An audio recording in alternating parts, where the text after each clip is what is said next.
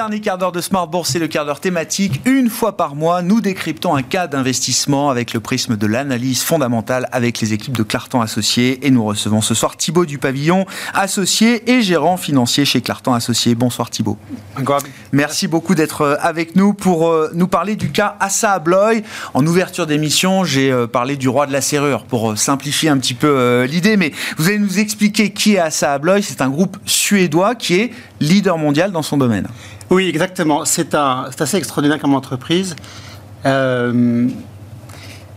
le leader mondial des, des, accès à la fois mécaniques et, et digitaux euh, c'est une entreprise qui fonctionne sur une, euh, un modèle qui est assez résilient, parce que deux tiers de l'activité, c'est euh, du remplacement qui voit son mix produit s'améliorer depuis une trentaine d'années de façon assez continue, qui a une politique d'amener très habile, et puis qui est extrêmement bien gérée avec des marges, des marges élevées de mon point de vue, c'est vraiment l'entreprise de fonds de portefeuille, comme on disait autrefois, de, de perte de famille, qu'on peut acheter aujourd'hui dans de bonnes conditions à un prix raisonnable. C'est la grande qualité de fonds de portefeuille qu'on recherche euh, pour construire un portefeuille et pour euh, assurer un portefeuille. C'est ça, euh, Exactement. Hein. Exactement.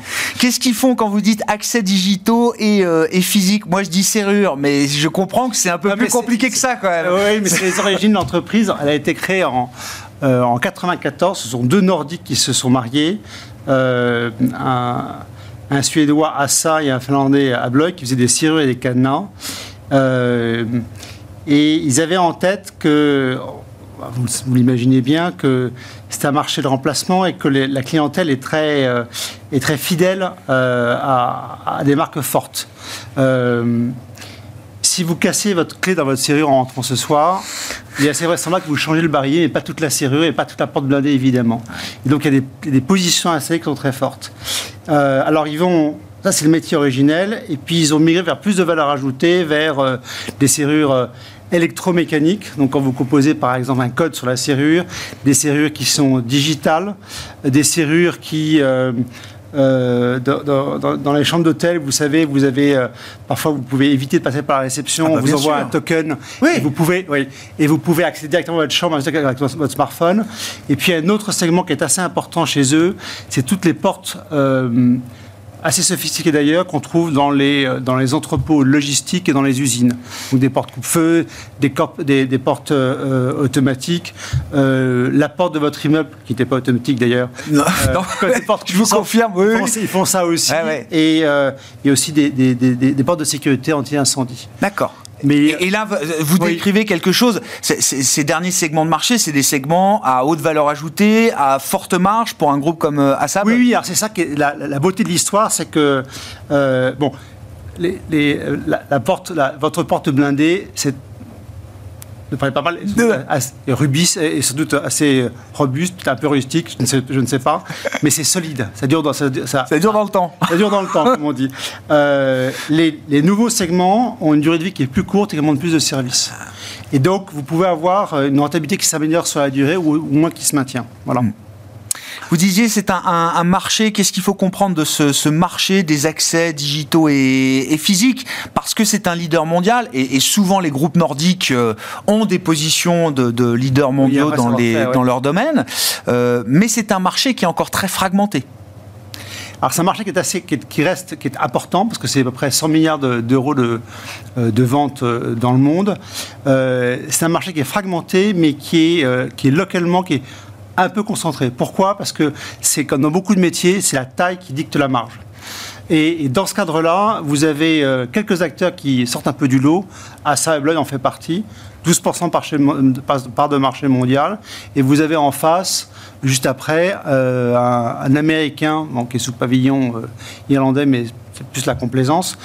mais l'activité est américaine. Un mmh. Gion qui fait 4% de, part de marché mondial. Et un Suisse qui fait 3% de, de part de marché mondial. Donc vous voyez, il y a encore, il y a encore beaucoup de marge de manœuvre s'ils veulent, s'ils veulent croître. Mm.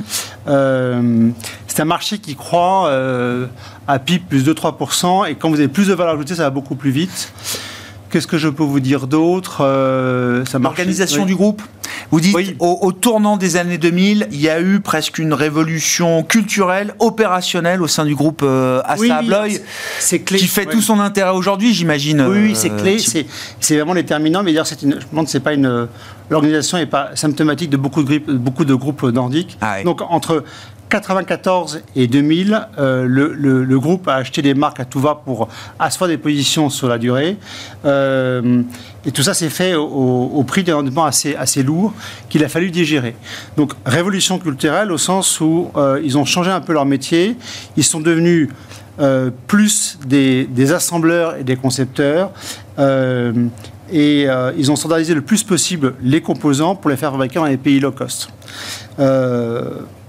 Parallèlement à cela, ils ont une logique assez lean. Donc, la lean management, c'est surtout le plus possible d'éviter le, grain de sable qui fait que les opérations vont, vont être plus longues, plus compliquées. Euh, ils ont une logique d'automatisation. Alors, euh, c'est encore, euh, encore limité, mais parce que euh, à Sabloy, c'est 70 pays euh, dans, dans, le monde, 52 000 employés, 180 usines. Ils commencent à robotiser un peu à marche forcée.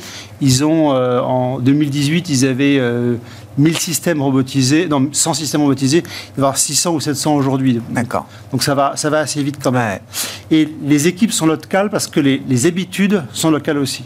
Mais l'objectif est aussi de partager le plus possible d'informations entre les différents marchés pour que la technologie progresse ici et là. Donc c'est un. Il y a beaucoup d'échanges, oui. Euh, c'est un groupe qui est un consolidateur naturel de son marché, vous l'expliquez tout à l'heure, un marché qui est encore très fragmenté. Euh, euh, il, mène un rythme d'acquisition assez soutenu, assez intense. Qu'est-ce qu'ils achètent en l'occurrence, Thibault et il y a une acquisition notamment récente, qui date d'il y a une paire d'années, euh, je crois, euh, maintenant, qui là leur donne un accès euh, de taille importante au marché américain. Alors je vais juste revenir sur le, business model parce qu'ils ont, ils le martèlent depuis quasiment 20 ans, ils ont un système, leur business model, c'est en gros fournir un top line en croissance de 10% par an. sur la durée d'un cycle et moitié acquisition, moitié organique. D'accord. avec une une logique, c'est d'étendre le plus possible le portefeuille, d'acquérir de nouvelles géographies, de densifier le, maillage euh, géographique et d'avoir un portefeuille le, plus large et le plus intelligent possible. Euh, ce qui permet. Attendez, j'ai perdu le fil de mon idée. Non, non, bah donc politique d'acquisition, 10% de croissance par an, 5% organique, 5% euh, croissance externe. Oui, ils ont fait 300, 300 acquisitions. Donc ils ont un vrai savoir-faire en matière de, de, fusion-acquisition, d'intégration. Ils sont très forts, ils ont fait 300 depuis euh, la création du groupe et en fait, il reste beaucoup sur le pied. Euh, et, l'acquisition américaine, moi c'est ça qui m'intéressait, oui, Thibault. alors, juste pour situer un, un peu les choses, 50% d'activité faite aux États-Unis, 35% en Europe et le reste euh, ici et là. Euh, ils étaient sont très présents aux États-Unis, comme vous avez compris, mais ils n'étaient pas tellement dans le point de vue du résidentiel. Et il y a un acteur qui était à vendre, c'est HHI, euh, qui leur ajoute 10% de chiffre d'affaires au niveau groupe, donc 20% en tout cas aux États-Unis, et qui est le leader incontesté sur place. D'accord. il achète dans de pas mauvaises conditions.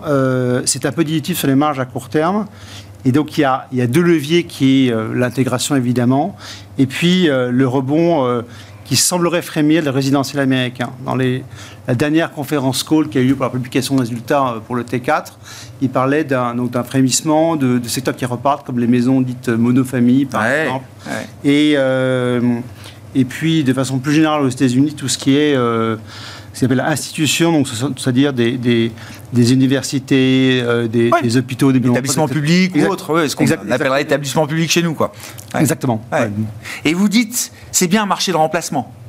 C'est-à-dire que euh, ils sont leur croissance est liée, j'imagine, peut-être sur le résidentiel à, aux nouvelles constructions, mais le gros de leur activité, c'est quand même du remplacement. C'est-à-dire que, que l'immobilier neuf euh, aille euh, bien, très bien, moyennement bien, finalement, c'est pas grave. Leur marché se fait ailleurs.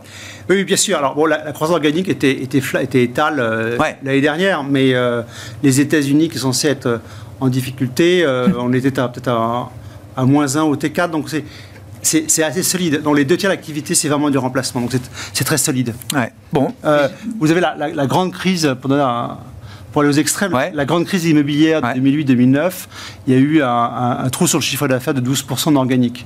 Mais ça correspond en général au moment, comme ce sont des gens qui ont des, des poches assez profondes et qui sont très bien gérés, où ils peuvent, où ils peuvent faire leurs emplois de bonnes conditions. Je reviens sur le cas d'investissement. Oui. C'est du fonds de portefeuille, c'est de la grande qualité. Euh, Est-ce qu'il faut se dire qu'il faut en payer le prix? C'est-à-dire que ça reste forcément toujours un peu cher, ce genre de valeur? Il n'y a pas d'autre choix que d'accepter ça, euh, Thibaut ou, euh, Vous dormez tranquille, en fait. C'est comme, Ouais. comme, comme assez appréciable. Et les, les- les boîtes de très grande qualité, elles sont rarement décotées, elles sont rarement très longtemps. Ouais. Euh, et on a un, un motto chez Clartan. On préfère acheter des boîtes de très grande qualité à un prix ordinaire que des boîtes, de, de- de- des boîtes ordinaires à un prix extraordinaire. ouais. Voilà. Charlie Munger Non, mais. Oui, oui, oui, bien c'est- sûr, oui. C'est le, logiciel, effectivement, des grands investisseurs américains, comme l'était euh, Charlie Munger. Merci pour la référence. Bah, non, non, bah oui, euh, je le cite, il, était encore euh, là il y a quelques mois à peine. Charlie Munger, associé, partenaire historique évidemment de, de Warren Buffett. Donc c'est du fonds de portefeuille, on dort dessus. Il n'y a pas beaucoup de rendement, mais il y a cette croissance régulière du résultat qui euh, fait la performance de l'action. C'est une machine à cash et un rocher de l'ordre de, 12 de, de- de 16%. Ouais, c'est ça. donc, euh, c'est une capacité à, dé- à- à- à générer beaucoup de free cash flow qui est utilisé pour euh, se désendetter. Vous voyez, HHI, c'est pas, c'était pas petit comme acquisition. On a un, levier dette tête sur EBITDA à 2,3 à la fin de l'année dernière. Donc, Ouais. ça se digère assez vite quand même. Donc, ils vont repartir pour les acquisitions dans, dans ces bonnes, dans ces bonnes conditions. Assa Abloy, le roi de la serrure, je reprends mon expression, mais le spécialiste, vous l'avez compris, des accès digitaux et physiques. C'est comme ça qu'on dit euh, sur ce marché mondial, effectivement. Et euh, c'est une grande euh, valeur de qualité, une valeur de grande qualité euh, et une valeur de fonds de portefeuille. Merci beaucoup Thibaut. Merci. Merci pour votre accueil. D'avoir été avec nous euh, ce soir. Thibaut Dupavillon, associé et gérant chez Clartan Associé, euh, notre rendez-vous mensuel autour de l'analyse fondamentale. Voilà pour euh, Smart ce soir. On se retrouve lundi, évidemment, avec euh, double émission, vous le savez, chaque lundi à 13h30 en direct et 17h pour la grande édition le soir.